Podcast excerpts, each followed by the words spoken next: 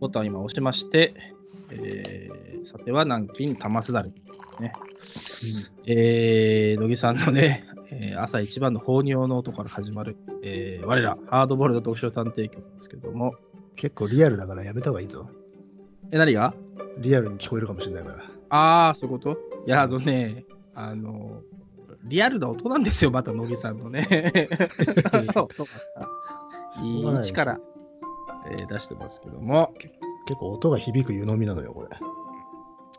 やっぱりね、えー、なんかさ、うん。こんなご時世だから、あれだね、あれらしいよ。映画館がさ、あ名画座状態になってるらしいよ。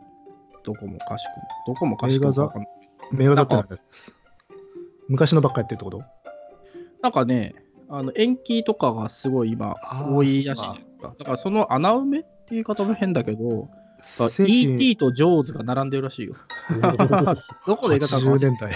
どこで映画70年代。館か、ね、忘れちゃったけど、まあ、ネットニュースでそんなの見ましたよ。だからあ、そうか、正規のプログラムが、そうそうそう。延期になってるからそうそうそうか。だかあら、なんかね、まあこういう状況じゃなければ、もう一日中こもっていたいなって思ったけど、ね、そうね、逆に行きたいけど、でも行けないというジレそうンマだそような、ジレンマなますよ。まあじゃあもう映画館側としても捨て替えみたいな感じになっちゃってるのか。じゃないですかね。うん、まあ近所の、ごく近所の人が行くぐらいになっちゃうのかな。うん、でもやっぱ映画館、映画館は今ちょっとしんどいよね。ちょっとマイマインド的にさ、行きづらいもんね、ちょっと、ね密。閉空間だしよ。あーいやー、ほんと、ミッドサマー見逃し、えー、犬鳴村見逃し、あとなんだろうな、まあ、なんかそこら辺見たかったの、軒並み見れなかったな。 1917見れなかったな。あ1917見たかったねそういえば前回さうん、軽くちょっと聞いてみたらさ、1918って言ってんのな、我々な。 1918? それ何なんだいやいや前回さ、前回じゃねえか。前々回。雑談の時あにーはいはいはい、ずっと1918って言ってたんだけど、タイトル1917だった。でも1918っていう何かもあるんじゃない1918は終わった年だね、あ、終わった年戦争が。はいはいはい。まあだからそっちの方が印象が強くて、そっちが出てたんだろうなとは思うけど。ああ、そっか。あ、映画自体は1917だったか。そうそうそう、終わる前年の話だよな。なるほどね。うん、失礼しました。でもほら、1918は米騒動があったからさ。 いやいやいや、もういろんなことがあったから、1918は。あそう世界中で。うんうん、まあね。まあ、うん、なかなかね、えー、大変な世の中ですよ。そうね、ちょっと、じっとしてるしかないようだね。もうだよ、じっとさ、息を潜めてさ、うんえー、金井美恵子さんでも読んでるとね、なんだかね、ああ。読みましたか。読みましたよ。野木さんがね、おすすめしてた、えー、金井美恵子さん。まあ、各位私もでもね、ほんと久しぶりでしたよ、ほんと。あ、そう。うんまあほら好きだった高校とか が大学ぐらいの時だったからね。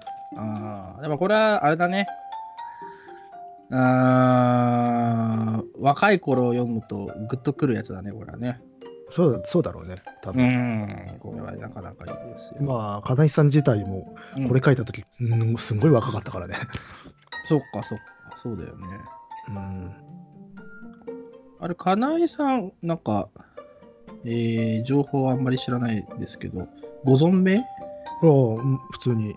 あ、そう最近はまあ、もっぱらエッセイが多いのかな。まあ、もちろんだし小説もたまに書いてるけど、いや、なんかさ、この一番後ろの年表見たら97年で止まってるからさ、これなんでなんだろうなとそれあれ思っ、て。書いてないのかね。講談社文芸文庫。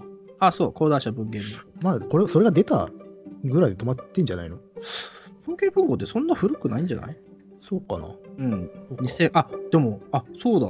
1997年に第で一一すりだ。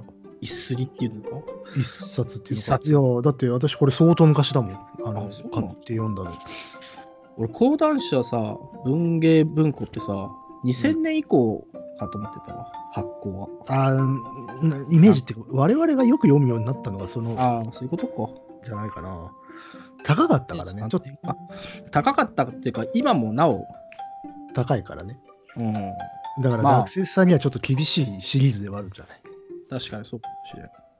うん。平気でね、1300円とかいくの そうそうそうそうそう。高っってなるけど。文庫サイズでね。そうそうそう。まあで文庫なんも、だ けどうん出してるね、うん内容がね、ままあね、あ、ですからね、しょうがないですけども。そうね。え、でも、うん。トモさんは文章教室とか読んでなかったっけ、あのね、もう記憶がないんだよね。結構前でさ。ああ、いや、文章教室の話をしたのは相当昔だった気がする。何年も前。あ、そうそうそう。うん。読んだこともだいぶ前だから、もうほとんど忘れちゃってね、記憶から。まあ確かに文章教室って話自体あんまり覚えてないんだよね、私も。そうなんだよね。まあなんかすごい家庭が大変だなっていうイうんメージと、うんうんまあそうね僕もキャリアとしては割とまあ真ん中ぐらいまでしか読んでないんですよ後半から今に至ってはあんまり読んでなくてあ、そやっぱ若い頃のが好きでう。うね、ん。うんまあ、それこそだからインディアンサマーぐらいまでかねとか恋愛太平記とかあの辺ぐらいまでだね読んでるの、あ、なるほど。まあ、今日ですね、えーハードボールド読書探偵するのが、まあ、この花江美恵子さんのうさぎなんですよね。うんうさぎですねまあ初期の短編うんうんうさぎは何歳ぐらいで書いてんだっけね。えー、っと、これ73年ぐらいなので、っていうか、それこそ文芸文庫だと年表がついてるから、うん。あ、73年だっけ確かそんぐらい。あ、本当だ。うさぎ、 20 25歳から26歳ぐらい。本当だ。24、あ、そう、25、26か。あーうん若いね。若いね、ほんと。いやー、まあ、しかも発表だからね、もうちょっ前にと書いてあるかもね前。前に書いて、あ多分掲載されてるのはもっと前だね。あ、そうなんだ。うん、あ24歳ぐらいの時に出てるのか。そうねだって小説発表し始めたのって二十歳ぐらいでしょこの人若い。あ愛の生活がそうだ19歳だうん、もんもうほんと早熟のねそしてまあなんともこうね 教養がねすごいですからねこの人はえ。うん、教養。だってもうさ、これ年表見てるといいよ、これ。18、19でさ、うん高崎女子高校卒業、ブラブラしながら本を読む。7月、天沢泰二郎の出版記念会に出席。うん初めて教区の同人たちと会い、また、えー、ほにゃらら、蓮見なら蓮蓮見茂彦初めにひげしこと出会う。知りま合だうこの人蓮見茂彦とまあ交流があってでやっぱし映画とね映画史と現代史、あー現代あ詩が詩違いだけど、うんはいはい。そうそうにまあ造形が深い人ですからなるほどね。うん、だからそれこそあのインディアンサマーなんかはもう開き直ったことにめちゃめちゃスノップっていうのが、えうん、ー教養をもぶちう込んでるかき散らしてます ぶち込んでますよ、うん、じゃあ、我々と親和性があるよ ね。隠しきれないインテリジェンスがね。 隠しきれないインタビュー まあでも初期短編はちょっとまあそこまで出してないっていうかまあ、そうね。うん感じがあってそうね。我々のさ、このインテリジェンス読書探偵局としてはさ、ちょっとね、えー、インテリ教養が足らないんじゃないかなっていうふうに。いや 怖い怖い人 だぞこの人はなかなかね絶望鋭い人だからねこの人、あ、そうなんだ。うんまあね。割とうん評論とか分断とかとは距離を置いてる人なんでね、えー、なるほどね。まあでも15、16でさ、あのー赤瀬川源平などの展覧会とか行ってるらしいからね。すごいまな、あだから意識の高い人だったんでしょうん、ジョン・ケージ、ねう、うんえ、シュトックハウゼンなどの音楽会に通ってる。まあフルクサスじそうよそうそういう人だったんでしょう。ゃん。うん。まあだからそういう人がか書いてそうだなという初期短編集なんだけど、だんだんだんだんさらに老化になっていくイメージあるな。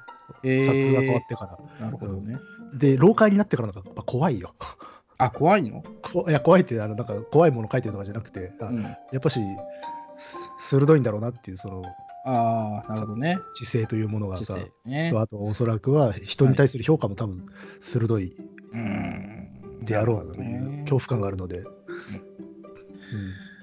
まあでもこれ今日うさぎ これもさあのー大変だねこれねこれはもしかしたらそう読んで久々に読み返してってさこれ堂本さん結構きついかなと思ったんだよ、あの痛いからこれー痛いんだけど、まあでもね、まあ幻想だからね。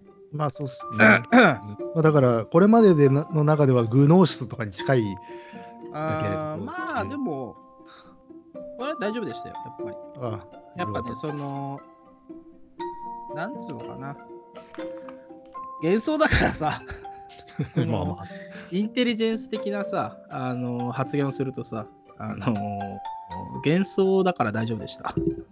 まあまあまあまあ幻想なのかまあそこら辺はぼっかしてまあ幻想だなあーまあ、まあこの人初期の短編本当なんとも言い言い難い感じなんだよな、うん、あんまりそここだわってもしょうがないなっていう作風が多いっていうかうん意外とね、あのー人間の直接の描写がそんなになければいけるっていうね。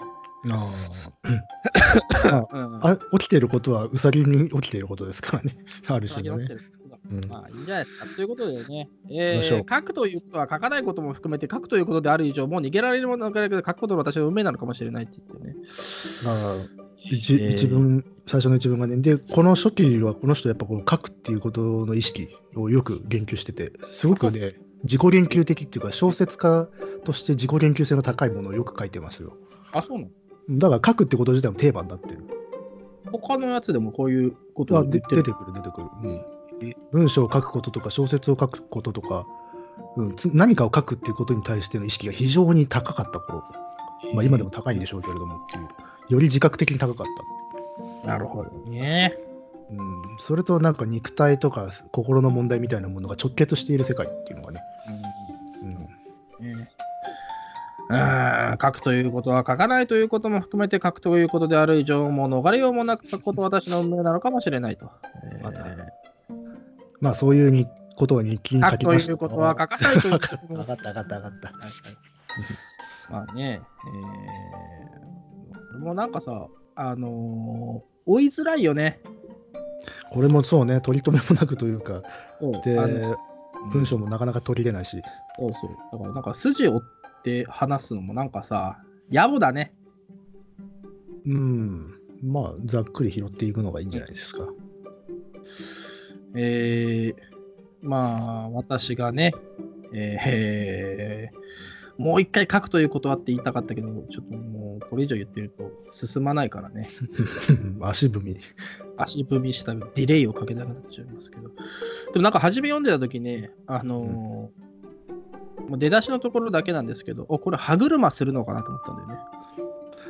あーまあまあまあそうねそうかもしれないねあのーちょっと割とね、えーま でもあ散歩するじゃないですか、私がね、うん健康上必要から医者に勧められてたので、みたいなことで。あー確かにそういう設定はね、うん、そう近頃は初めだけ読んで、あ、これは歯車なんだな、つってね、読み進めてったんですけど、えー、全然違ったっていうね。うんまあなんかちょっと散歩をしていたら、ば、まあちょっと不思議な家を、家を見つけたという話なんだけどね。まあね、なんか俺、私も私、それで変だよね。そな、うんかあの、これから幻想的な話話が始まるという前段において、すでに語り手が幻想の中にいるんだよそうそう。な。ねだって、まあ初めからもう、幻覚のような、いわば一種の匂いとでも言ったらいいかもしれない。あるものが私につきまとっていた。みたいなこと言ってるもんね。まあなんかね、まあ意識を非常に書くので、この人は、この頃ってはい。だからまあ幻想というのか、本当にな内側をずーっとひ内側のひだの細部まで書くみたいなところがあるのでね。うん。でそのままその幻想体に突入していくからまあクラクラするんだよ、そうね。これ私の話かと思ったら違うんだもんね。しかもね。そうね印象としてはなんかこれひと一つのお話かと思いきやちゃんとレイヤーは2枚あるんだよな、そうそう。うんねえー、まなあんてかこれ語り手が大事なんだけどねこれ最後まで読むと、あ、そうだっけ最後まで読むと分かるんだっけうんで語り手がどうなってしまうかって話だからこれは、ああ、まあそうね。確かに。えまあそんな感じで散歩の途中雑木林に囲まれた空き家の庭に迷い込みっていうー、あね、ららららららら。うんそこでちょっと疲れたんでうん休んだと、おうんそしたら目の前を大きな白いウサギが走るのを見たのだった。おー、うさぎ。うん、しかもそれは大きいと言ってもそれは普通の大きさではなくてほとんど私と同じぐらいの大きさだった、うーん、帰ろう。もまあ、怖いわなう、、 怖い。帰ろう。うん、でここの辺はもうちょっとあれだよね昔話的な展開だよなまあね。おとり話というのか、まあ、そのウサギを追い追いかけていったら突然穴の中に落ちたっていうのはね、まあ、よくある話だよね よくあるというか聞いたことのある話だよね、これあれじゃないうん、 耳ラッパじゃないいやいやまあまあまあにも近いけれどうん。なんかね、えー、穴の中に落ちて、うさぎ追いかけて穴の中落ちちゃったっていうね。うん堂々としてるよね。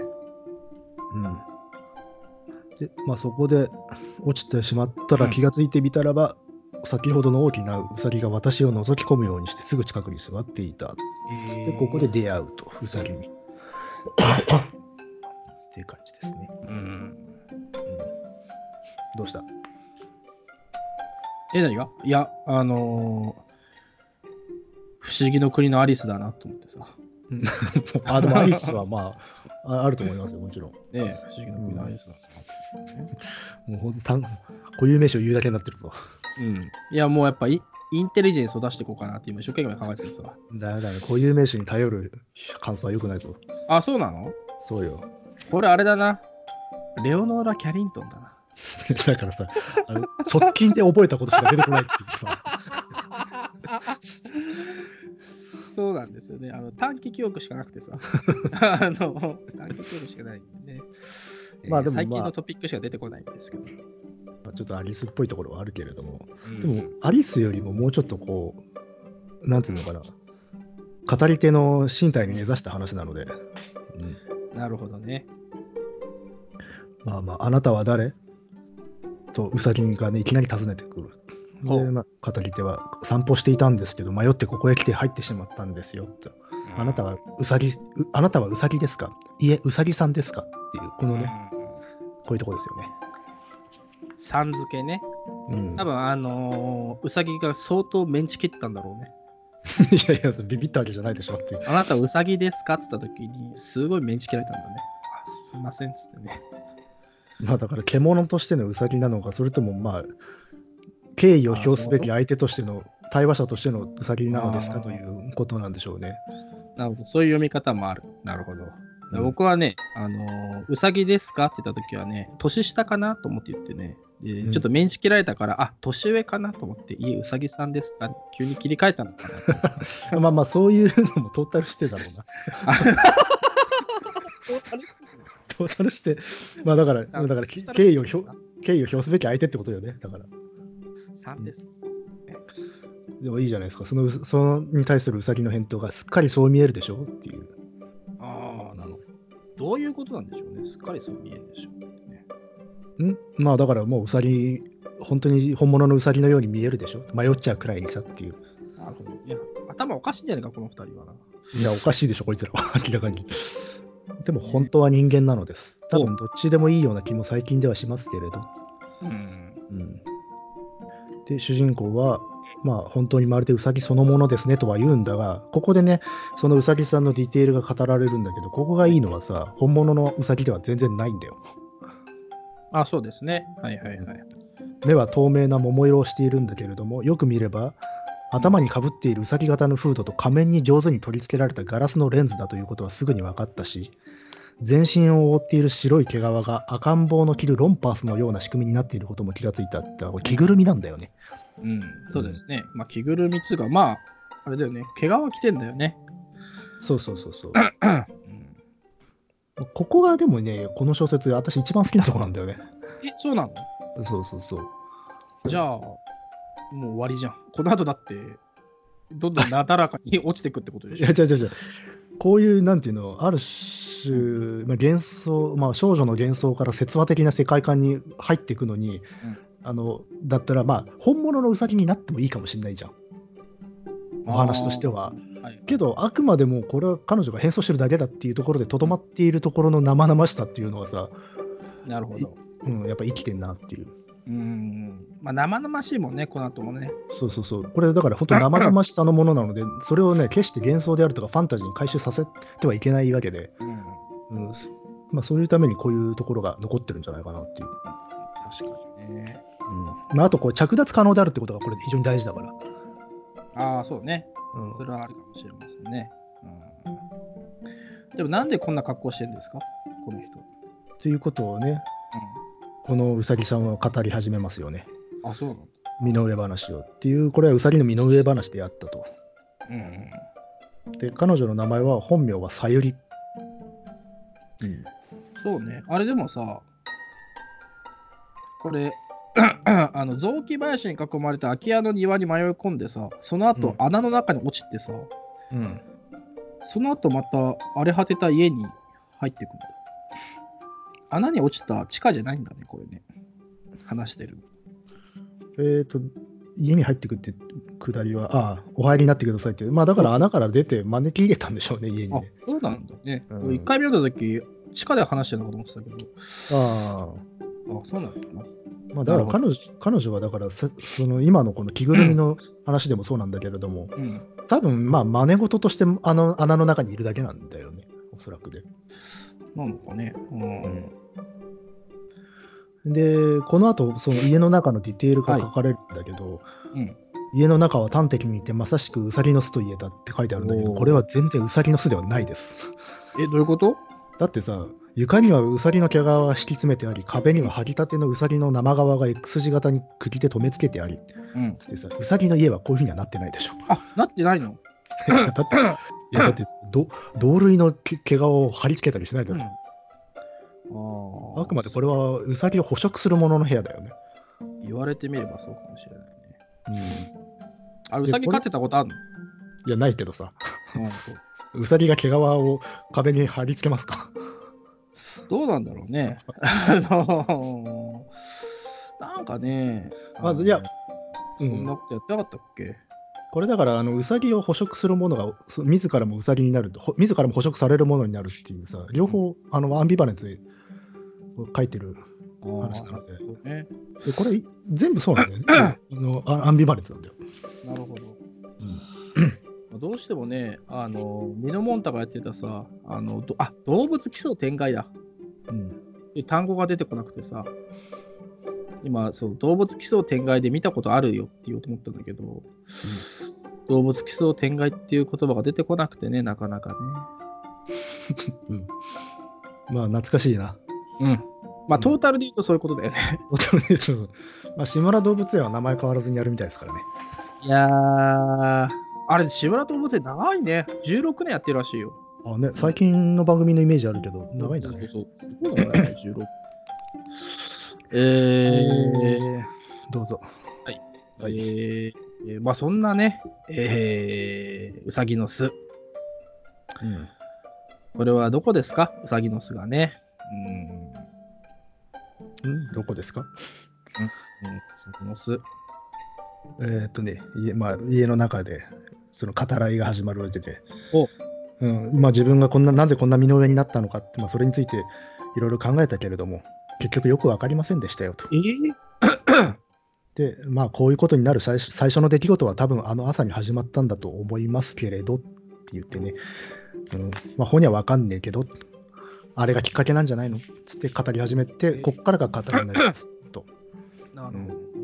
である朝、まあ、少女は目を覚まして家の中を歩き回ったら家族が誰もいなかったっていうねあー、独裁者ボタンみたいなことだよでまあ本当どこを探してもいないね。 そうね。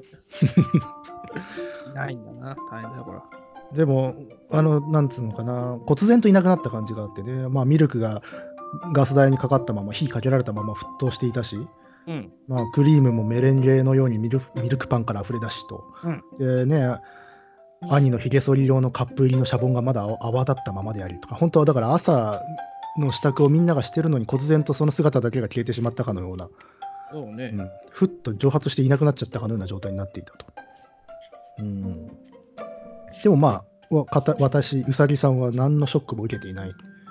ほう。うん戻ってこなくても少しも困りはしないし、なぜいなくなってしまったのかを考えようとも思わなかったのです。っていうね、まあ、非常に全くもって家族に対する心配も情愛もない。ねうん、え、かわいそうにね。で、そこからあの父親の話になるんですね。おあ、うん父親もいないんだよね。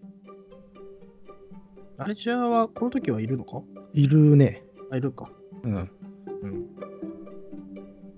まあなんかお父さんのなんか毎朝の習慣みたいな描写がねここから入ってきてね、お父さんとの関係の話をして、もうね全く他の家族のことはここで写真されるっていうか捨て捨てられるんだよねそうだね。出てこなかったもんね。そうでまあなんかでもかといってそこからで語られていく父と娘の話というのもまあありがちなよくある、うん、あんまりそんなに仲がいいわけではないおはい親子関係みたいな風に書かれるんだけどところがこの娘はねお父さんのこと大好きなんだよね。うん。不思議でこのお父さんはなんかなんだ見た目も別にそんなにかっこいいわけじゃないんだよなちょっとあから顔の豚って書かれてるしね、そうね。うん飽食と睡眠を好むあから顔の豚と家族は父親のことを考えていたのです。でも私は別でしたって、まあ、それが好きだっていうねね このここの飽食と睡眠の甘甘美な快楽に息を切らせ太った腹を波打たせ打たせている父親が一番好きだったのですっていうね、うん、でこれまあ当然これ読んでれば分かるんだけどすごく近親相関的な匂いがしてくるんだよねどんどんどんどん。うん、まあね。うん、でまあこれでなんかまあしかもこの親子はか他の家族とは別になんか2人だけでご飯食べたりするんですよね。ええうん、他の家族は決して口にしようとしない料理をお腹がいっぱいでもお,、ま、お腹がいっぱいになるまで食べるっていう。うん。これ意外とウサギもデブなんじゃないうん、なんかイメージとしてはすごいひょろっと痩せてるイメージがあるけど。やっぱ食べてたもんね。まあでもほらローマローマの貴族のように喉にね指を突っ込むという野蛮な方法ではなく特別な薬草で作った下剤を飲んですっきりさせてまた食べ始めたものですとなるほど。だからお腹いっぱいになると全部出しちゃってでまた食い続けるというちょっと異常な話になってくるんだよね、ねでも下剤だとさ、うん、でもこういうのってどうなんだろうね。なんか吐くとさ、太らない、拒食症みたいな感じでさ、太らないのわかるけどさ、下剤を飲むでも、なんかすぐにはさ、腹減らなそうだけどね。いや減らないでしょだって下剤で効果があるっていうのはもう腸に来てるからえ腸に来てるもんね。それ翌日とかだからね ねまだ医学的にはおかしいんだけどねまあまあこれはそういうリアリティラインの話じゃないからなだって特別の薬草とか言って言ってるからなんだ特別な薬草って。まあちょっとファンタジックなところはあるよね。ねでじゃあこの親子何を家族とは別に食べてるのかっていうと、うさぎなんですよね。あまあ、父まあ、う親は、さぎね。う、うんんまあ、食べますからね普通に。ねまあ日本だとあんまり、まあジビエ、まあかジビエになっちゃうのか。まあ、日本の扱い盛んとどっちか盛んではないけど、まあね、向こうでは食べますもんね。ねヨーロッパねとかで食べまする。それこそあれかソーセージとかにしたりするのかな、うん、まあそうだよね。なんかね、不思議な、日本人の感覚、我々今の我々の感覚するとね、結構異様な感じはしちゃうけどね、どうしても。でまあ、あとやっぱしちょっとこううこれ全体の話になっちゃうけどうさぎっていう向こうではやっぱ狂気の象徴みたいなところあるからね、え、そうなのそれヨーロッパでってこと、うん、ううさぎというとやっぱこう気違いめいたものというような扱いをよくされてるから。え、そうなんだ。うんえー、あ、そんなイメージは知らなかった、本当に。多分あるんじゃないかな、この作品には。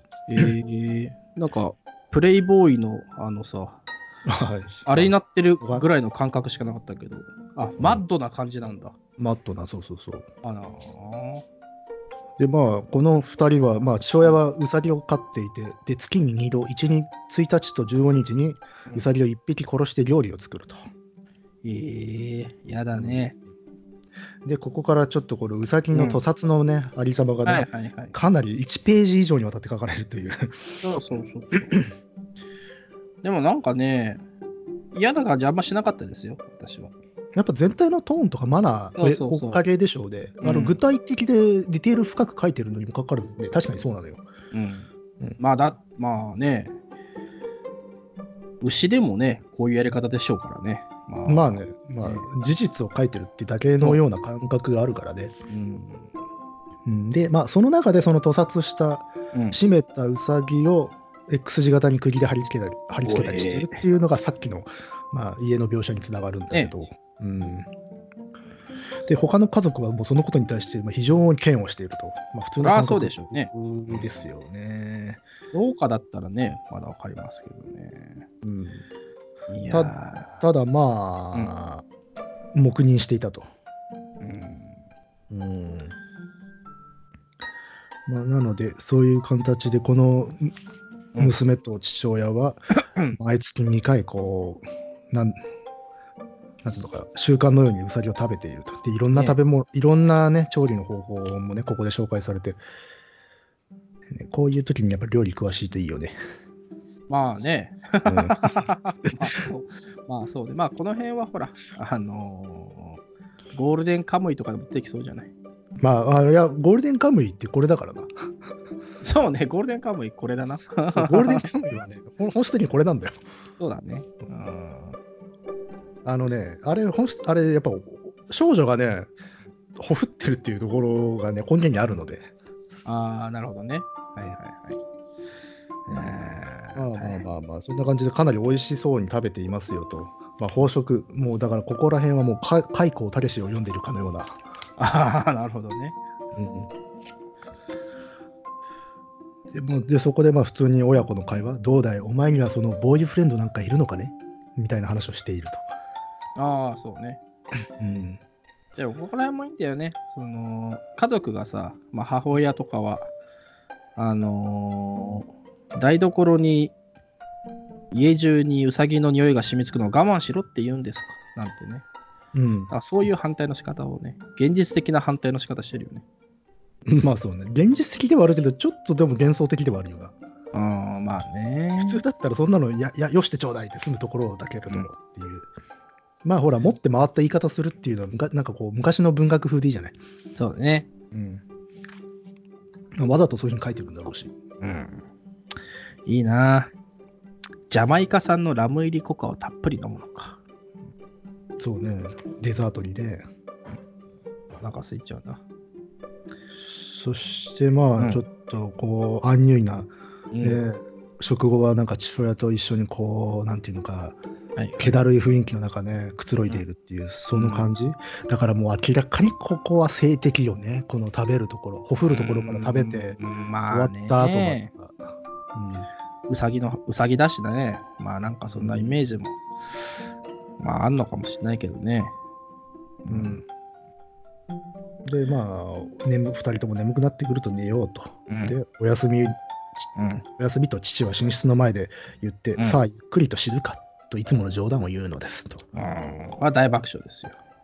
大爆爆笑笑でつすると知るかっつってここ結構気取りすぎてんだと思ったけどねまあね。うんなんだろうね。ここさ、なんかさ、うんなんだろうね。ここの気取りは一番気取りだよね。気取りだねまあでもまあ、わざとやってんだよ。わざとやってるし、まあ、あとテーマにかかってくるとこだしね、うんまあ、やっぱし C のイメージ、まあ、うここまでずっとこうすごくセセックスを想像させるようなところから言ってでその後の眠りが死であるっていうのは非常にまあ古典的な神話のモチーフですよ、うん。うん、ななのであまり触れるのは恥ずかしいところではある、まあね。うんうまんあまあまあそんな感じでねそういうことを習慣づけていてちょっと異常な親子でありますよと、やべえよ。うんでまあそこからんなんつうの時間時間がさっきの語りに戻ってきて、はいその家族が誰もいなくなってしまった朝に戻るなるほど。と、うんそしてお父さんはいるんですよねそういるんだよね、うん。まあ、とにともかく私はうさぎさんはまあ家族いなくなっちゃったけどあいつもの朝のルーティンは守ろうと、はい。うん、父と自分のための朝食を作らなくてはいけないと考えましたと言って作るんだよね。んでここでね、うんハムエッグとミルク紅茶とトーストとそれに特別な朝にふさわしく、お赤飯に類するようなものを作りたかったのですっていうね。でお赤飯のアナロジーはおそらく色彩にその根拠が置かれるべきであると私は思いました。赤い食べ物が必要なのですっつってだからこの人だから所長を迎えてるのかなまあ、そうね。うん。なんか、直接的な、あれだね。まあだから、で、そのタイミングで、この家族が消失してるっていうことは非常に重いんだよね、これ、テーマとして。うん、確かにね。で、そこから父親と2人だけの世界になるっていう、まあまあ、だから本当、近親相関なんですよね。で、だって冷蔵庫にさ、ラディッシュとイチゴが入ってたってね。え、えあ、はい、そ うね。でそれを食卓に飾りっていうね。そうね。うで、ん父はすぐにその意味に気づくだろうと思って嬉しくなりましたってね。これさ、そうあのー、金井美恵子さん、これ書いたのいつだったっけ ?24 24ぐらいじゃないですか。ぐらいうんあそういうことか。いや、今さ、それ、思っこれ読んでてさ、これ、親にさ、あの、ちくまぶ書房から出たよって読ませるの時ってどんな心境なんだろうなと思ってさ。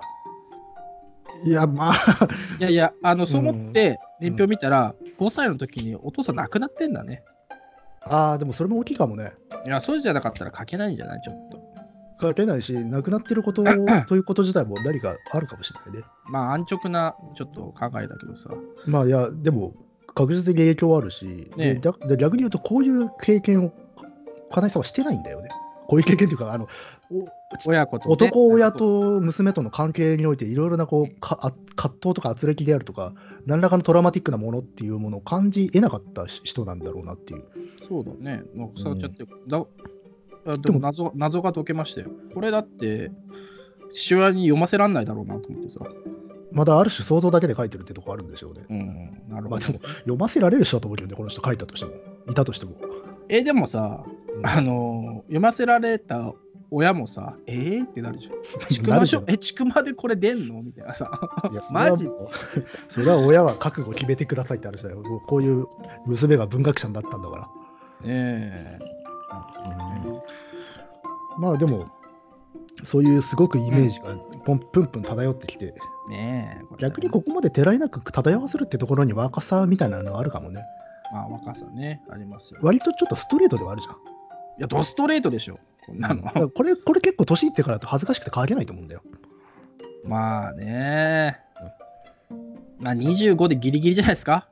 ギリギリかね。うんうーんまあでもこの後はあれだよね父親もさあのうーん血のお点だらけの大きなエプロンかけたものを勝手口から入ってくるっていうねねそうそうそう。ただ、この父父親、本当に父親かどうかっていうのは、ちょっとわ危ういところはあるよな。あそいや、わかんない。き全部消えちゃってて、父親だけが都合よくパッと戻ってくるか、この唐突さっていうのは、まあ、読んでて違和感を感じたから。うそうねあとあれだよねあのー父親がさ全員殺してんじゃねえかなと思ったんだよね俺ね ここのね、登場の仕方はね。あそうそういや家族全員きゅそうそういなくなって父親だけがさあのー砂漠用のエプロンをつけた分がさ上機嫌に笑いながら入ってくるってさやばないと思って完全に悪魔の生贄だよな、これ。 そうそう、俺もあくまで生贄だなと思って。 そうマジかよと思って。あでも、その感じは漂わしてはいるんじゃねえかな。いや、そうそう、だってさ、父親が入ってきた時から台所には動物の温かい血の匂いが漂い始めって言ってるからさ。うん、でも、それは、ああの、イメージとしてはありだと思うよ。うん、まあ、それは物理的に実際に殺してるかどうかじゃなくて、おあ、そそらうく、そううそさぎさんの頭の中で家族って殺されてるんだよ、おそらく。う。もういなくなっちゃってるもんね。で、そこと自分との身体性うんあるいはこう、まあ、セックス的なイメージみたいなものが重なってきてるっていう、ねえ、これはね、あくまで生贄だなと思いましたね。あくまでゲゲだね。とか、あとはもしくは、あの、えっ、と、あれかな、5人の時の竹中直人の家みたいな。 え、何それ ?5 人の時って。いや、いやなんでもないわ。あ、でも映画ね。映画があるんですね。えー、まあそこでまた一回センテンス切れるんだね。会話ですけどそうね。あまあ、そこでちょっと軽くお父さんとの会話になって、お父さんはまあ、その、とほふった時の格好のままで上機嫌に笑いながら朝飯にしよう今日は朝からごちそうにして学校も休んじゃえばいいと言いまし たこんなの。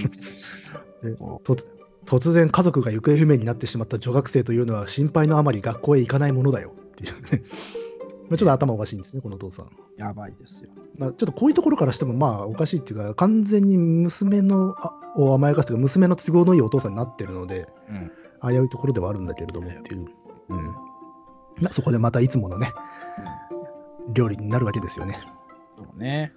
うんまあでも、あれだね。あのーちょっとごめんね、今ね、あの、山岡四郎が出てきたら面白かったのになって思っちゃってさ。あの究極のウサギを食わしてやるぜ。 そうそうそうそう、し締め立てだっつって さ。で、それに対してユーザーが出てきてさ、あの、ちょっと腐らせ気味のさ、あのー吊るして1週間ぐらい経って肉が本当はうまいんだって出して、まあ、山岡が負けるっていうのをね、今思い浮かんだんですけど、いや、これはでも、えーあ美食の話ですから。まあそうね、まあ、えちょっと今の話はちょっと忘れてもらってさ、あのーえーっと、美食と親子の話ではある。そうなんだよね、これは。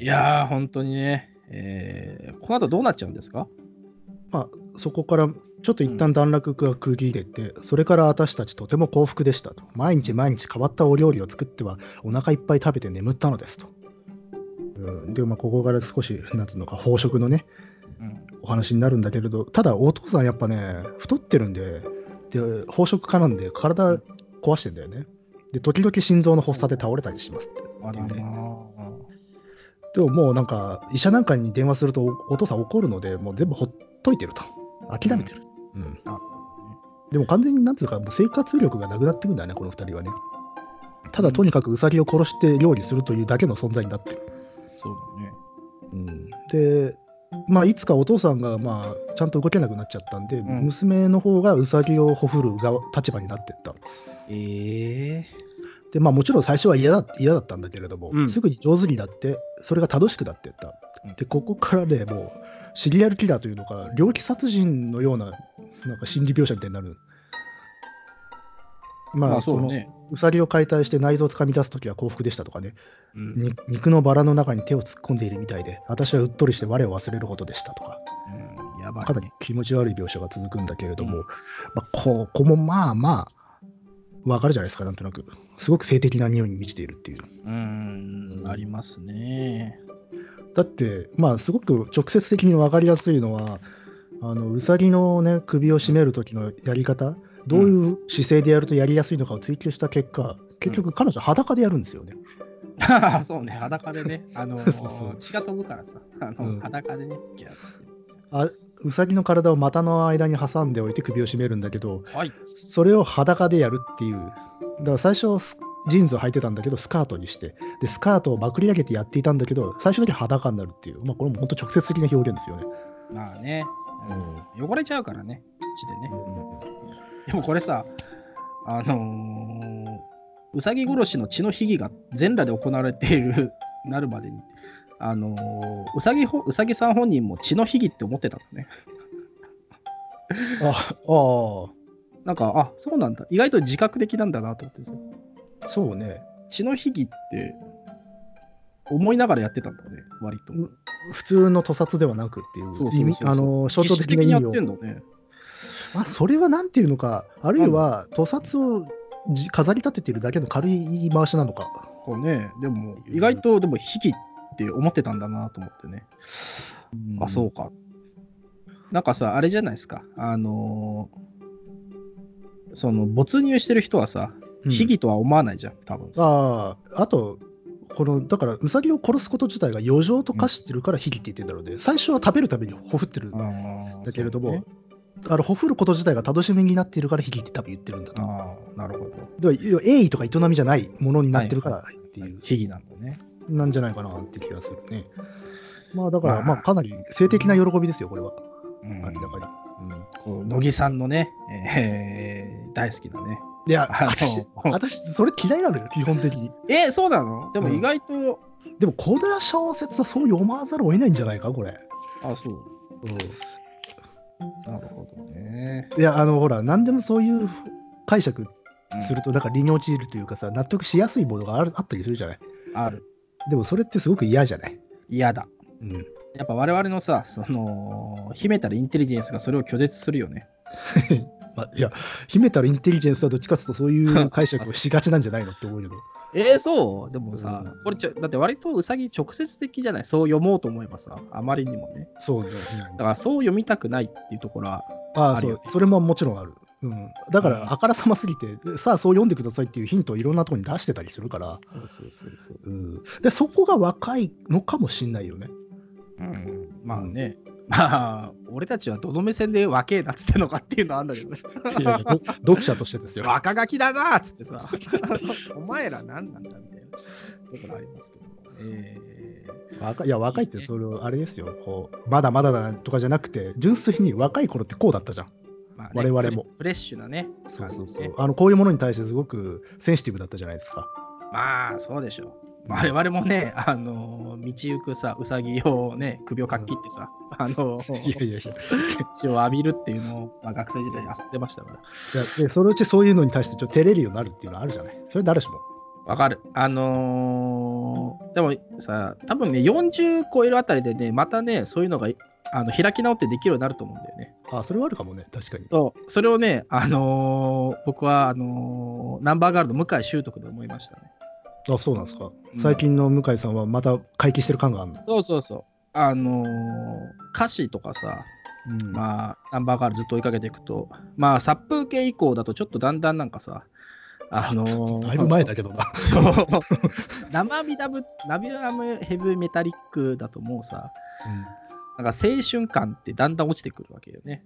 あそう青春感はそうね一頃ガクなッくガなクくなッってとっ落たちね、て、座禅坊主になるともうさ、うん、だもうほとんどなくなってくんだよね。ワン、ツー、スリーぐらいになってねっ。てもう都市論みたいな感じだったからねただね、座禅の最新のストーリー座体でね、若干戻してるんだよね。あああの青春感みたいなのがね、歌詞の中にね、見え隠れするんですよ。それはやっぱし老いなのかなでも年取ってもういいんじゃないってなったんじゃないその流れの中に再結成もあるのかしら、いや、そうだと思うよ、やっぱり。もういいかなと思ったんだけどあそうそうなんだよなあのナンバーガールって昔 あの青春の疾走感あったんだよなちゃんとないや、めちゃくちゃあって、だってさ、ジャケット普通にさ、女子高生とかでそうそうそうそう全然。そう。うんあのかなりストレートな直線的なカッティングによるさスそうそうイントロとかってすごい青春だもんねあれめっちゃ青春だったよ。だってもう、この間だって透明少女歌ってんだからさ、マジかと思って、ね 確かに透明少女歌うのかみたいなさ、結構驚いた。いやだいからやっやぱいやそこういれうことがあるはあるねしかも今日のお話もう意外と遠か遠くないかもしれないな、いやー、遠くないと思うよ。えー、で、ええーー血をねちょっと浴待び、ってんだから今血を浴びてねで全身血を浴びるには1匹じゃ足りないから23匹の血をね必要で、うんえー両手でまんべんなく全身に血をなすりつけことに血で濡れた陰毛をきれいに揃えるのが好きでしたしっていうねうんここら辺はあれですよ、あの、バートリー・エルジェベットっていう、ああパートレット・エルベージェデートねあのあエリザベート・バートリーってやつよ。ああエリザベート・バートリーってやつかあ竹中直人あのーだっけあの、あれだよ。えあの、まあ、貴族のご婦人でね、あのお、じ永遠の若さを保つために、そあのー次女であるとか、若い娘をさ、あー惨殺はいしてその血を浴びてたっていう昔の人ね。はいそれなんか史実的にあるのあ実際にいた人、チェイテ城っていうお城に住んでた人で。へー最後はまあそのことが露見して、うんあのお城の塔に幽閉されて死んだ人だけ どなんかさ、ヨーロッパって怖えよな。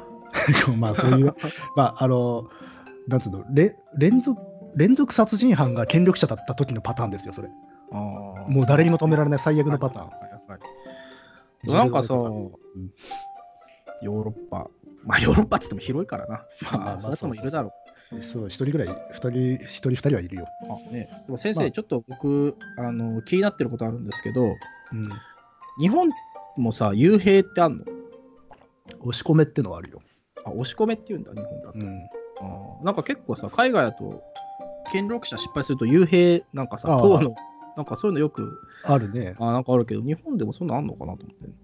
あのーまあ普通はね男だったらこうんう腹切らされて終わっちゃうことがあああ、るけそっどかそっか。やっぱしあの不定働いた女性が、はうんあのよ家に預けられてそこで幽閉されるってことはままあまああるよへえ。あ、そうなんだ。それ押し込めって言うんだ、日本だと。えっとね、押し込めはね、ひまあ、もうちょっと広いい意味で、あの家来たちが主をこうど拘束すること自体、広く全般押し込めって言ったりする。ええあ、やっぱそういうことあんだ。あるある、主君押し込めっつってね、へでえ。そういう権利もあるとされていたね、お侍さんの中では。あの主がふさわしくない、資格がないとみなされた時には押し込めっていうのは、まあ、社会通念上許されるとかあり得るっていう。ええそれ、なんか有名な話あったりするの押し込め。有名な、有名って、 いや、結構、まあまああるからな。あ、そんなまんまあるんだ。へえ。なるほどね。まあただちょっとす我々がイメージする西洋の幽閉のイメージとはちょっと違うだろうけどあそうなんね、あだあいうなんか監獄みたいなところに入れてとかっていうのは。あ、そういう感じではないのか。あでも有名なんだったらじゃないあの黒田官兵衛が、ね、えおしあの幽閉本当に物理的にあの地下牢みたいなところで幽閉されたことはあったけどね、1年ぐらい。ああ、でもあれはさ、敵じゃなくて、俺、あそう敵にあの交渉に行ったら捕まって、そのまま拘束されたって言って、はいはいはいまあちょっと事情が違うけどっていう。うんあれだよね。あの V6 の人がやってたやつでしょあ岡田君がね。あ、岡田さんね。そうそう黒田官兵衛はどうだったの大河的に、野木さん。当時は見てたんだけど、なんか印象薄いね。あ、そうなのうん。えー、まあちょっと話がそればっかったら。で、えー と、何でしたっけだからその、違う。もともとだって乃木くんがさ、その血に濡れた陰謀の話あを俺がしてたらさ、急になんかさ、インテリジェンスをさ、 インテリジェンスじゃなくて、インテリジェンス、俺のインテリジェンスを聞けみたいな感じでさ。いや、そこは、その、多分その、エリザベート・バートリーの、出たよ。あの逸話のイメージが多分出あたって書いてると思うんだよ、ここは。もう乃木くんのね、 あの、エリザベス・バートリー好きにはもうね、いや、だってこれ、ウサギの血を浴びるでしょ。これ、ウサギって明らかに純血の少女のことですから。あー、なるほどね。で、それに自分が帰っていくって話だからね。うん、で確かに。うん、自分はそのウサギを食べるものであり、かつウサギでもあるっていう矛盾について書いた話なので、こいつやべえやつじゃねえよな。やべえやつなんだよ。うん。まあ、っていう感じで、もう食べるとは別に、ちょっとウサギを殺すこと自体に楽しみ見出しちゃってるというう。ん、確かに。でそれが行き過ぎてしまってちょっとここからが乱歩的なんだけどうん、あ、そうね。 あのーついには毛皮、うさぎの毛皮を縫い合わせて、体がすっぽり入るぬいぐるみを着て、フードと仮面をかぶって暮らすようになったってね。確かに乱歩的だね。そうそうあのほね食べるものになるっていうでもね、あのこれすごいなと思ってさ、ウサギの毛皮ってちっちゃいじゃないですか。まあうん人間に比べるとね。だから結構な枚数必要じゃないそうなんだよだしさ、あのーぬいぐるみ作るのも大変だよね。やっぱり器用な子なんでしょうね、ねうんえ、だって、自分で自分の寸法を測ってやるのしかもこの後だってすごいさ込み入った仕掛けをするわけよ、かな。ああ、そうね。なんかね尻尾と耳をさ糸でさ、うんこあの操作できるようにしようにするっていうだから人間、はいはいはいあのゆ指先であの尻尾とか耳がこう揺れたり振ったりすることができるように細工するっていうねうん。なんかね、器用な子だよね。企業 まあそうね、何でもできる子なんだろうね。なるあまあまあ言ってるねこもちろんこのうさぎのぬいぐるみがすっかり完成するまでには随分時間がかかりましたと。はい。えー、なめしていない生皮は表面にツルツルした赤や茶や紫の、えーっと、これなんだっけ、煮皮状のものがこびりついていてとても硬いのですと。そうね、なめしてないんだもんね。ねうん、でもでもここの後革新的なこと言っていて毛皮をなめしてしまったら、本当のうさぎの気分になれないと思いますっていうね、ああ、なるほどね。うん。あの皮なめすっていうことはそこからあのなんつうの漢字が変わりますからまあね。あじゃあのもうか字がね、ううんん。なるほどね。うんいいね。で、それ、血を浴びて、えー、その後、毛皮の中にすっぽり入って、うさぎ跳びで歩き回ってる。なるほど。恐ろしいね でねそこまでね私がうさぎ狂いになってしまった時親父はすっかりもうあ青黒くむくんだ顔 と手で目立ちになっていくっていう なんかすごい世界になっちゃったね。まあだからなんでしょうねある種こう父親がこう娘の毒気によって病んでいったというふうにも読めるねあー、まあ、そうね。単純にはまあ飽食と不健康不節制の賜物なんですけど、でも明らかにこの親父っていうのは娘がなんかすなんていうのかうさぎになっていくための。の道具だった、うんあー、なるほどね。うん。いや、なんかね、これは大変ですよ。大変ですねねえ、うさぎの格好をしてね。でいつ発作がわからないからね。親うん親父もね。もう医者に見せようという気持ちはなくなっていますしっていうでとにかく家に誰も入れたくなかったからもう本当にひどい生活になってたとうん。まあだから、まあ、この娘はこのそ年齢的にはそんなに小さくはないけどもう本当ネグレクト状態になってるっていうね、うん、うん、でうさぎの多頭飼いもしてるわけだからさ困ったもんだね。うんで、まあ、うん親父ももうこれは先が長くないよと。うん。うん、で、そしてまた段落が終わって、そしてはいやがてち、父の発作が収まる時が来ましたと。父は発作のたびにとても苦しそうで、見ているだけで私の方が死にそうでした。まあだから発作が収まる時ってのは死ぬ時ってことだよね。はいはいはい。だからその前に私はこうコツコツ作っていたウサギの毛皮のぬいぐるみが出来上がったのでそれを着て父父に見せるつもりだったうん。もうほんとこの子はあれだよねもう幼女と同じ振る舞いねうん、そうだなね。なんか自分が頑張って作ったからお父さんに見てもらおうと、うんでそこに「私を詰め物料理にして食べてください」と書いたプラカードを持ってうん首には復活祭のウサギのように大きなバラ色のリボンを結びつけました結びましたっていうねうん。これはすごいね。プラカードを持ってってすごいね。プラカードってさ、このプラカードってとこがいいね、あのー、あれだよね、ドッキリでしたっていう時そうにそう出そうしそうたやつだよね。うんてってれー時に持ってるやつだよね、プてっラてれーカーなんド。だよ。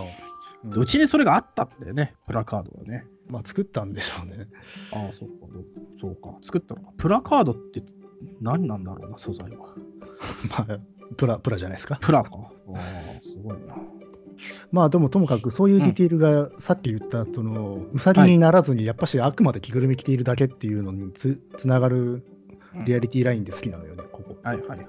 うんそうねまああと、コミカルだしね。うん恐ろしいコミカルさじゃないですか。まあね、これはやっぱ恐怖と笑いは紙一重だなんてことは、そうまさに申しましたね。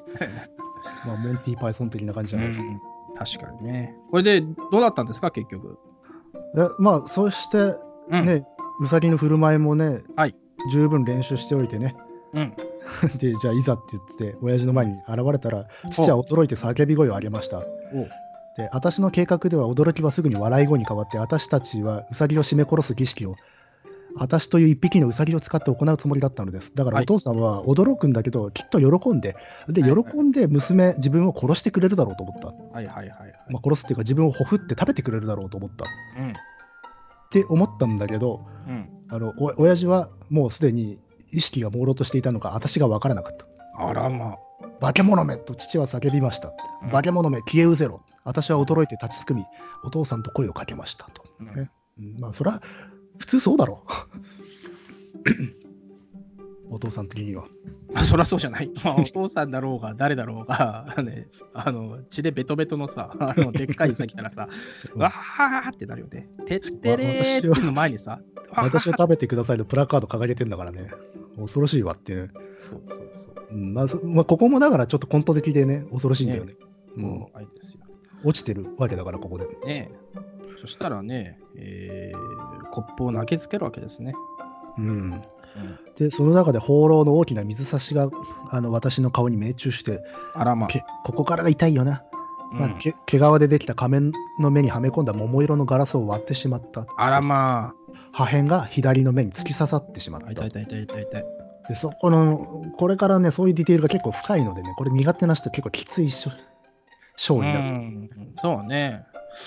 意外とでもね、私大丈夫でしたよ。うんやっぱやっぱトそれーンががやマっナーぱあるからね。そうマナー、そうそうそう。だから、なんか、現実の一枚上のとこにあるなっていう感じがするからね。そんなにね、グノーシスの時ほどのね、てか全然なかったですね、嫌悪感みたいな。ああそれはあるかもね、ううんん別の部屋の出来事そうとかそうそうそうそう。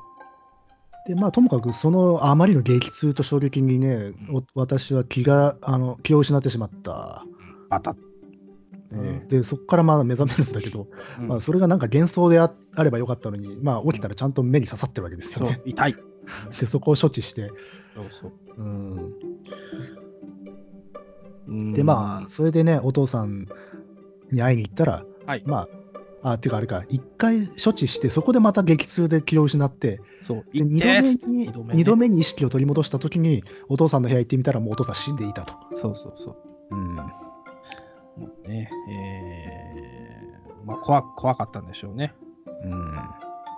まあ発作で死んじゃったんだろうね発作した。それでそこから彼女はどんどんよりウサギになっていくんだよな、うん。うん、それからというもの私はウサギの亡霊が自分に取り付いたのをはっきりと自覚し固めの大ウサギとして振る舞いましたっていうねね。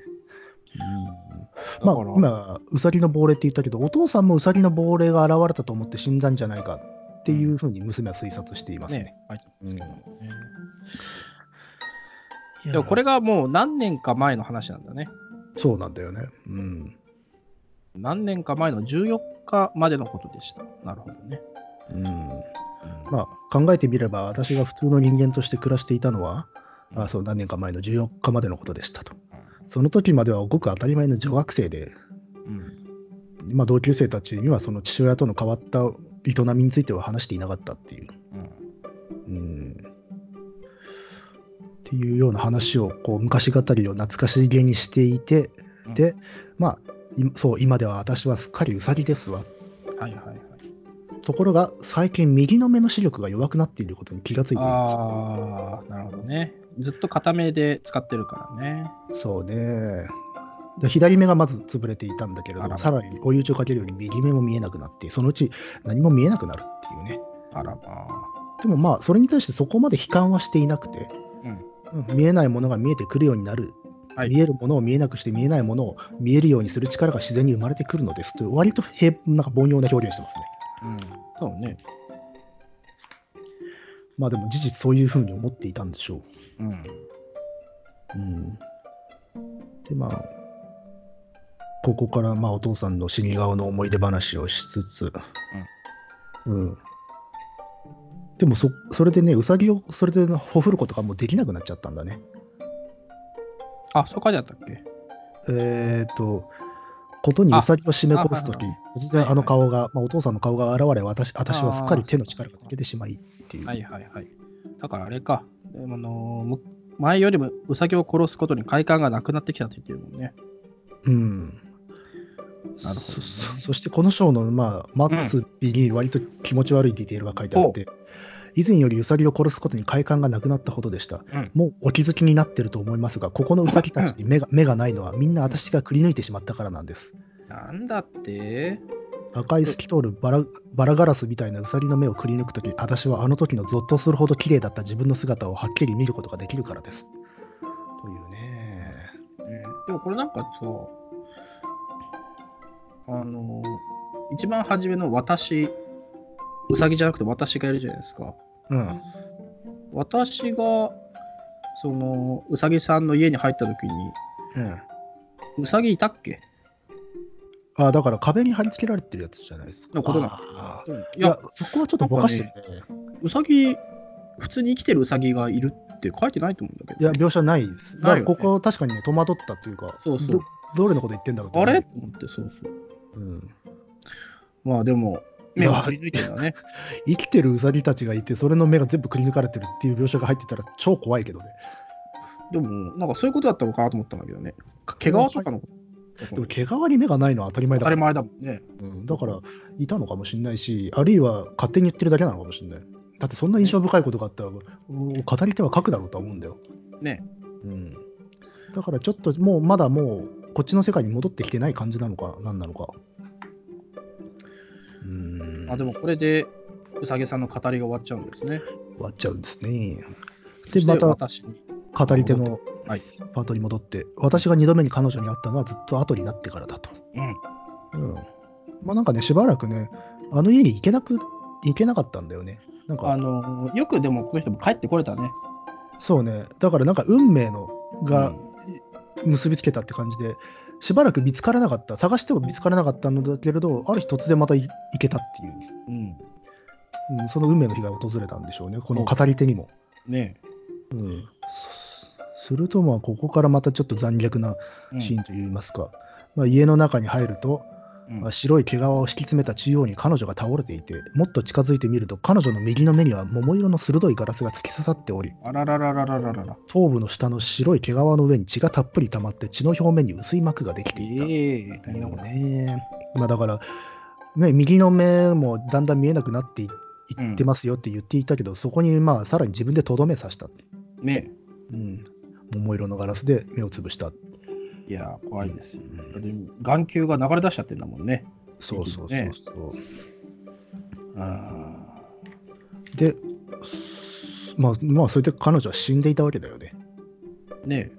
でもこれなんか、あのー私もさ、この後ね、大変な感じですけど、そう、その彼女のね、遺体から、体からね、うん。その白いウサギの毛皮を剥いで、うん。で語り手自身は自分の着ているものを脱ぎ捨ててその中にすっぽり入り込んだ着替えたんだよね彼女から毛皮を剥ぎ取ってでね自らもウサギになったんだよなうん。でまあこれが最後だよね、けん獣臭い匂いの中では息を詰めて長いことじっとうずくまっていた、はい彼女と私の周囲に盲目のウサギの群れがつ集まりたいるんだよねだからでいるんだね、やっぱね。あるいは着たことによって見えてきたのかもしれないねああ、そうか。それはあるかもしれんね。でウサギも彼女も私もじっとしたまま動こうとしなかったつってうん終わりです、終わりかうんねこれはねこれはあれだね怪奇ん小説と言ってもいいかもしれないねまあでもね、そう最近ね、その怪奇小説と幻想小説のあの、はいボーダー違いは何だろうかなと思うんだけど、これはね、やっぱ幻想だと思うんですよね。幻想かなやっぱね、かその読み手の方にさ、うん寄ってないじゃないですか、うさぎは、ね。あー寄ってはいないんだけれども、うんただこれは肉体の話をしてるからなそう、そうなんだけどね、僕はね、うーん、幻想の方なのかな。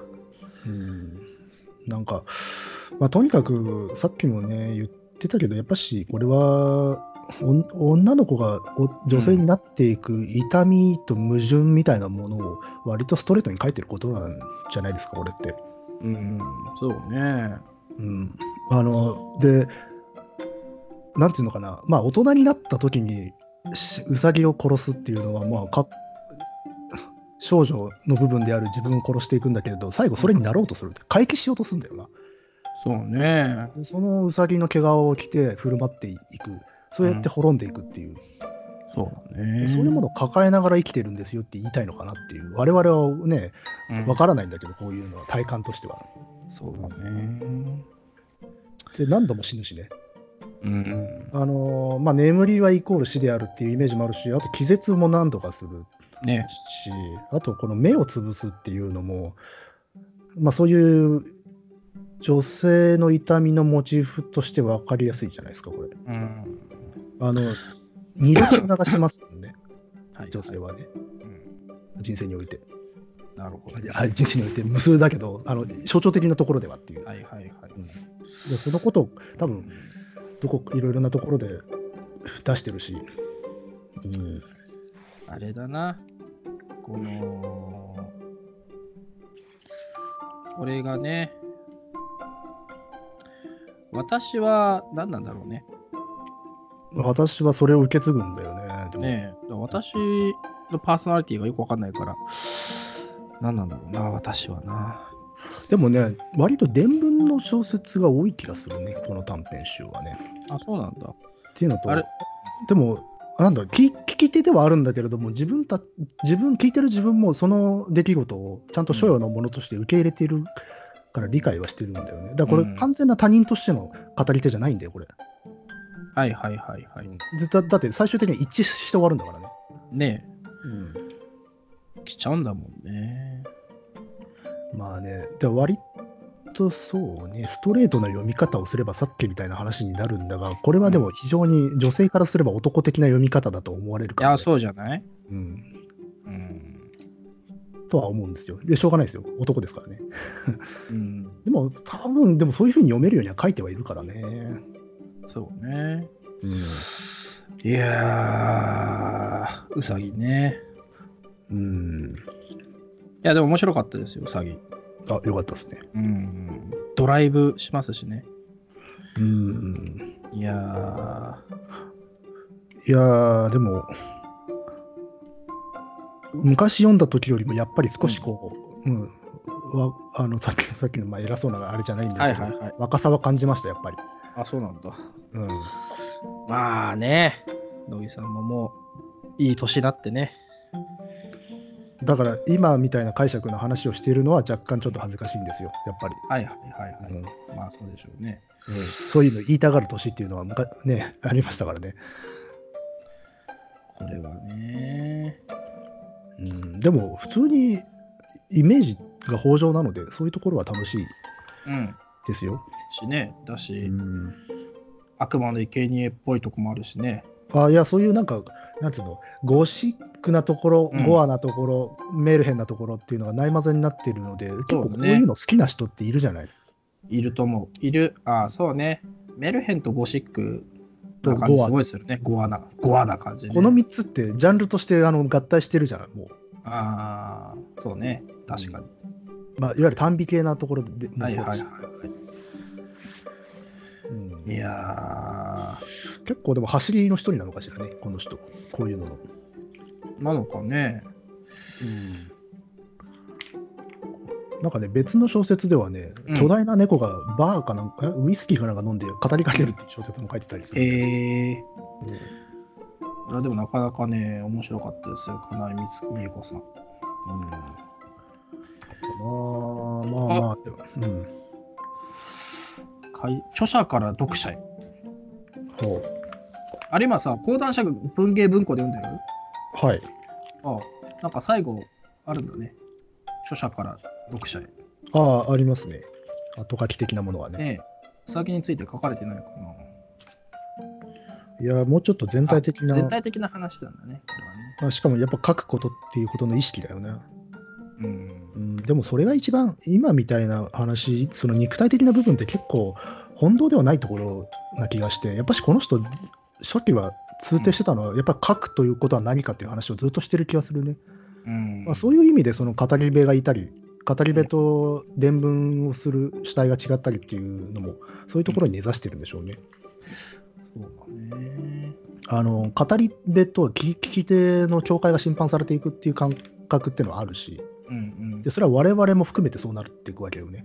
うん、うんいやうんそうね、まあ、特にね、これの短編集でいうと、プラトン的恋愛とかがそういうのがよりストレートに出てます。もう最初の1行読めば分かると思うけど、ー、マラトン時恋愛ちょっと待ってね。一番あ、一番最後か。の 1, うん1ページ目のもう1行目がそういう、もああ、そうね。私が作者であるということを彼女で証明しないといけないだとすれば、文章を書くとか、あるいは作品を書くことによって証明しなければならないだろうってやつか。う、確かといに。う本当だ。なんか、 あうんそうね。なんか哲学みたいな感じになってくるな。だから、このなんだ、えーと講談社文芸文庫の愛の生活、森のメリジーニュを使って今回我々やってるけど、この中に含まれてる短編の中では、うさぎが一番小説らしい、あ、そうなんだ。おそらく。えー。あ、でも、詐欺しか読んでなかっうんまあ、てな感じですた。が。うんえー次は、あどうでえーとまあ、面白かったって感じでよかったですか面白かったし、えーうんディテクティブをお願いしますよ。ディテクティブ、そうっすね。うーん。これね、難しいな。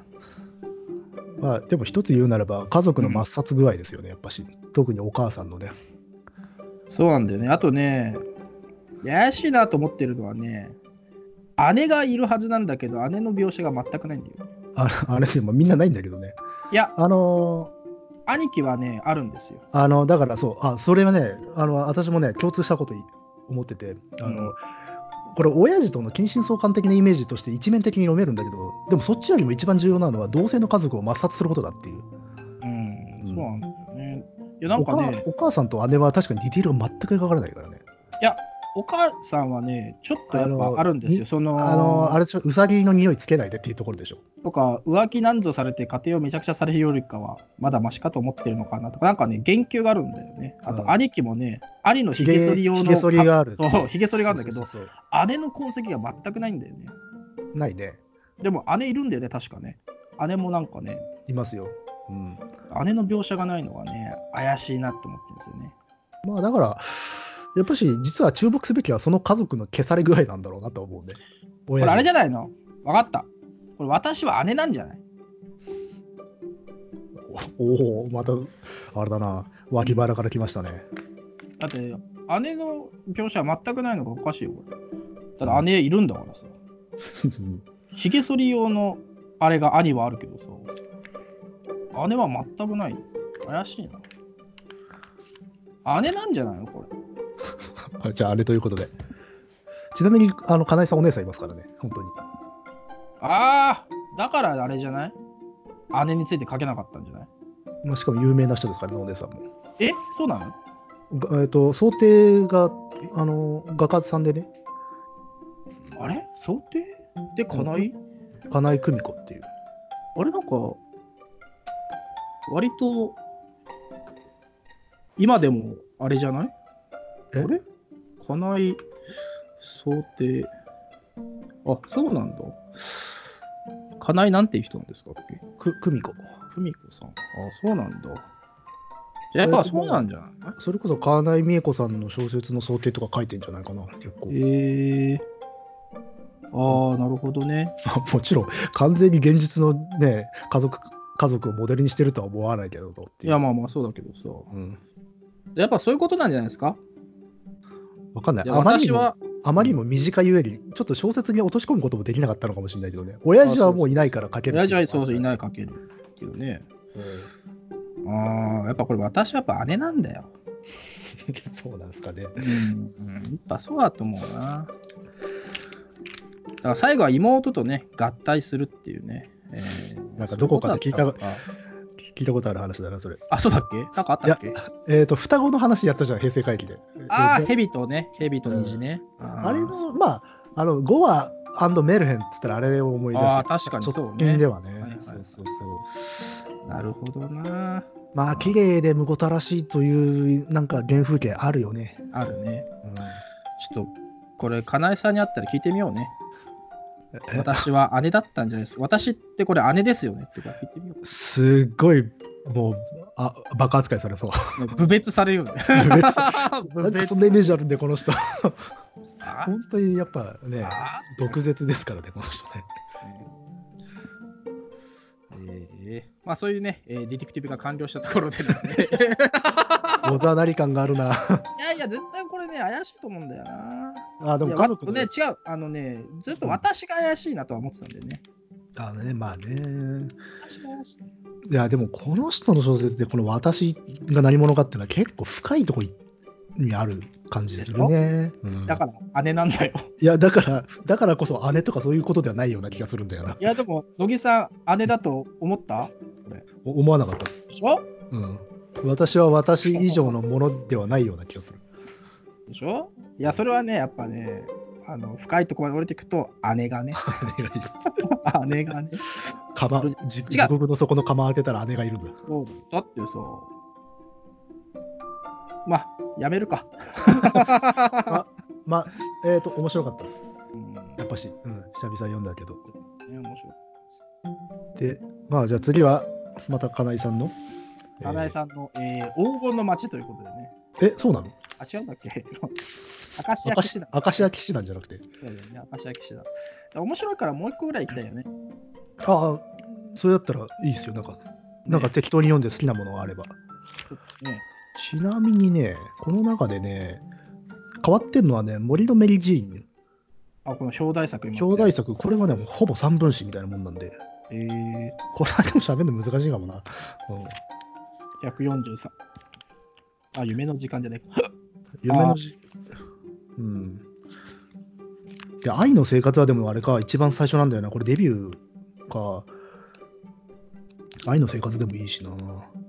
前の生活はね、あのーいきなり飯のし飯のさ、うん描写だったよね。飯愛の生活はさ、そうだっけそうそうカキフライ、リンゴ、レタスのサラダ。昨日何食ったっけなあーはいはいはいはい。でも結構さ、食べる描写多いんだよな。あ、おいおい、そうそうそう。ね、いや、わざとそうしてるやつだと思うんだけうど。ん。いや、この人多分た食べるっていうことは非常によく書く。あ、そうなの、うんえーまあ、そこら辺やっぱさ、1個読むだけだとさ、あの私は姉じゃないみたいなところで さ、あの終わっちゃうから、あのちょっとね、一通り読んでみて、うん。まあでも象徴的だね、愛の生活もね。一日の始まりが始まる。昨日がどこで終わったのか、私にははっきりとした記憶がすでにないっていうね。まあこれでもいい ですし。えーやっぱねいつも記憶が飛んでるから ね。そうね。あれさいいつも飛んでるな。まあでも本当どれ読んでもね、ふわっとしてんだよな、やっぱこう認知の世界が。ねでも片やな、やっぱ文章教室とか後のキャリアで、ね、作風変わった後はもう生々しいというのか生活初対面みたいな話も書はくいし、、でも目線の鋭さは変わらずだけどね。ろだからさっき言った老快さだよね。そうね。うんまあ、いや、これはね、いろいろ読んでみたくなりましたよ。あよかった。うん。まあ、と言いつつ私も全部、キャリア全部読んでないので、ちょっあそとう最近のも読まないとなと思ってます。いや、そうだよ。これは全部読まないとね。うん、えー、まあ、ということでですね、ええまあ、次はとりあえずは、うん、あのアカシア騎士ー、団明石家騎士団で、その後もう一作もしかしたらやるかもねっやて感るじかもしれない。やるかもしれないし、あとあれですね、あのーシーズン4がさ、うんえシーズン4でいいんだっけシーズン4でやることをさ、あのー、ツイッターでアンケートを取ったんですよ。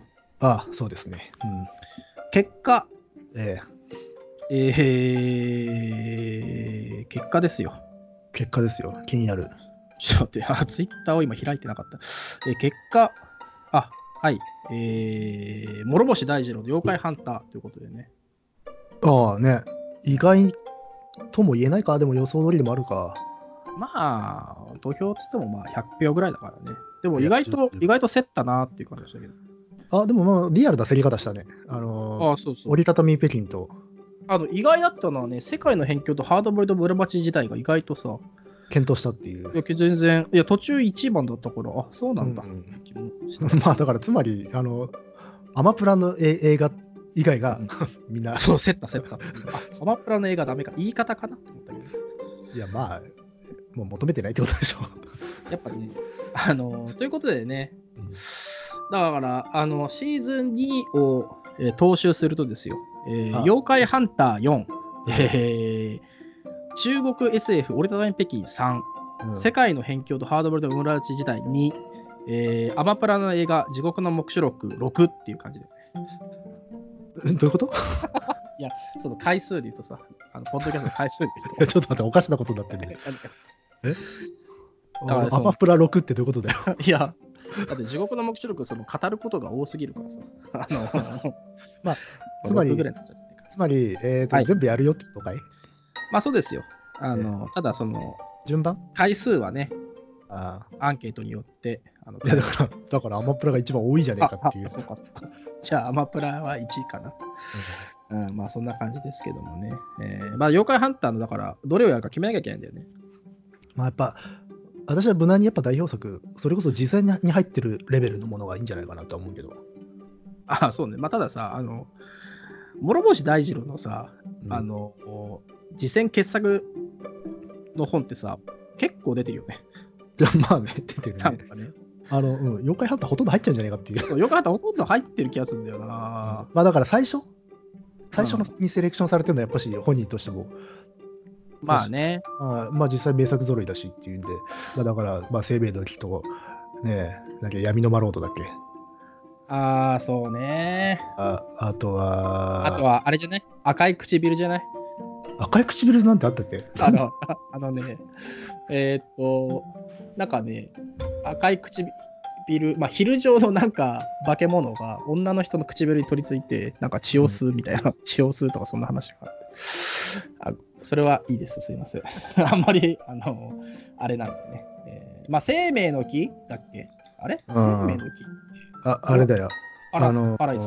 パライソで、あとは、なんだえーっと、まあ、海流祭の夜、有名なのだと、安徳様。監督様か。あーあれあ、鳥居の位置が違うはどれだっけ あれは闇のマロードだっけだっタけイタイトル意をね、外とちゃタんイトとル覚えをてそないう覚えてないうんだ、ね。そ、覚えてないんだ。話は全然覚えてないけど、そうそう。意外とね。あ闇のマロードだね、多分ね。うんどうしようね。あとどうしようね。あとは、まあ、ゆえーっと、う海より来たるもの、六福神なんかもまあ、有名かな。あーあの、でも六福神はあれだよね。妖怪ハンター、てかヒエダっていうよりかは、あの、ああ、若者のね。若者の話だもんね。夢見村とかもそうだもんな。あとは、花咲じじじい論諸説あていうか、結構みんな有名じゃねえかっていう。ーあ、ね。あとあと長いやつだよね。うん。天孫降臨とかね。あなるほどね。難しいな。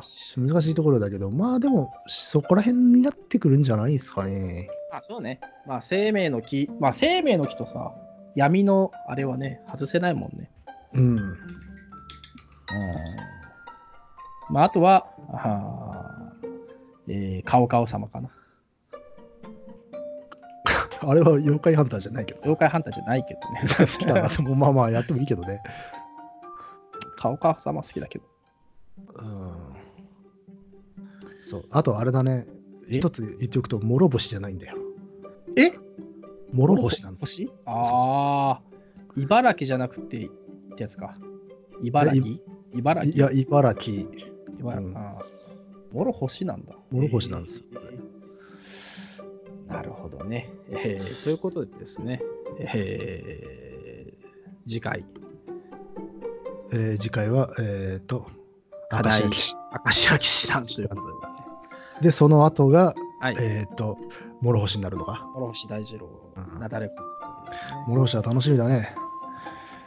まあね、だって基本的にさ、あの、もともとこのポッドキャスト始めたのもさ、えーっと、 もう、義士会をうたんびにさうん、諸星大二郎の話しかしてないっていうさ、諸星か、告げかどっちかだよなんな。かそうその話を毎回する、同じ話を延々とし続けるっていうさ、あの、罪を着せられた我々だからさ、あ本当にさ、 あの、諸星大二郎の話しかしてなかったよね。ーそんなことないけどな。 あ、そうだっけどっちかっつったら、告げさんがちゃんと今、げ元気でおられるのかという話の方が多いんじゃないかな。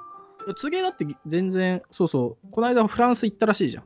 行きましたね。ねうん、しかも子供が、子供と一緒に行ったのか分かんないけどさ、ちゃんと子供が空港まで柘植さんを送り届けに行うんったらしいからね。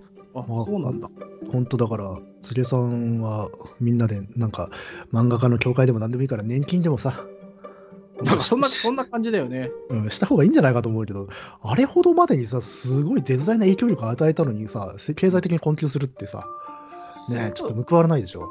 うん、でもど、困窮してんのかな。えっとね、やばくなるとブームが来て、印税が入ってくるみたいあなーやっぱそうことで生き残っ伸びてきた人らしいんだよね。まあ、でもそんな人、柘植さんぐらいじゃないあの年代でさ、まあね、ガロリでさ、今そうやってできんのさ。うん。いや、だからまあ、稀有な人ではあるから、まあ、恵まれてるっちゃ恵まれてるんだけど、とっていうさ、やっぱね。ね。すげえやんないんだね。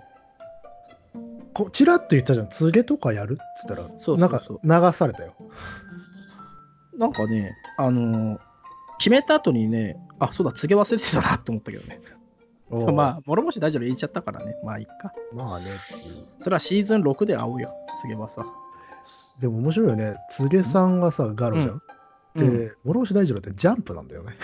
そうそうそう。でもまあ、でもさ、だからジャンしょうプがない懐のふ深さだよね。やだ、あの子だったら当時別にさ、手塚も、手塚治虫が普通にだってさ、審査員でいたわけだしね。まあだね、その、だって、諸星大丈夫の次の年ってあれでしょ星野あええーーと、雪信。でしょだから、あだからやっぱすごい、だから懐深か深かった時代なんだよ。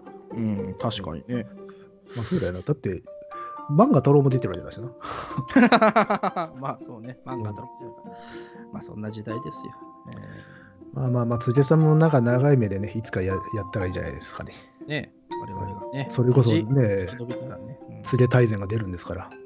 ねえ。うーん、でも次の方が難しい。でもさ、いや、難しいでしょうね。難しいしさ、うんあと意味ないんだよ、語っても。そうそう、あの、うんもう、もういいじゃんっていうさ、そうそうそう。もう読んだままでいいよっていうそうそう。ことだから。だし、いっぱい語られ尽くされてるじゃん、みたいなっ。ていう、そうそう。その気恥ずかしさもあるから、多分自然だとかやってら、ないそうのそもあうるだからね、あの、告げ忠雄にしよう。でもそれは、そう思うとありかもしれないな。告げ確かに忠ほ雄ら、を読んで、告げ、 えーお兄ちゃんの方にも思いを馳せるっていうさ。でも同じ路線なんでしょ割と。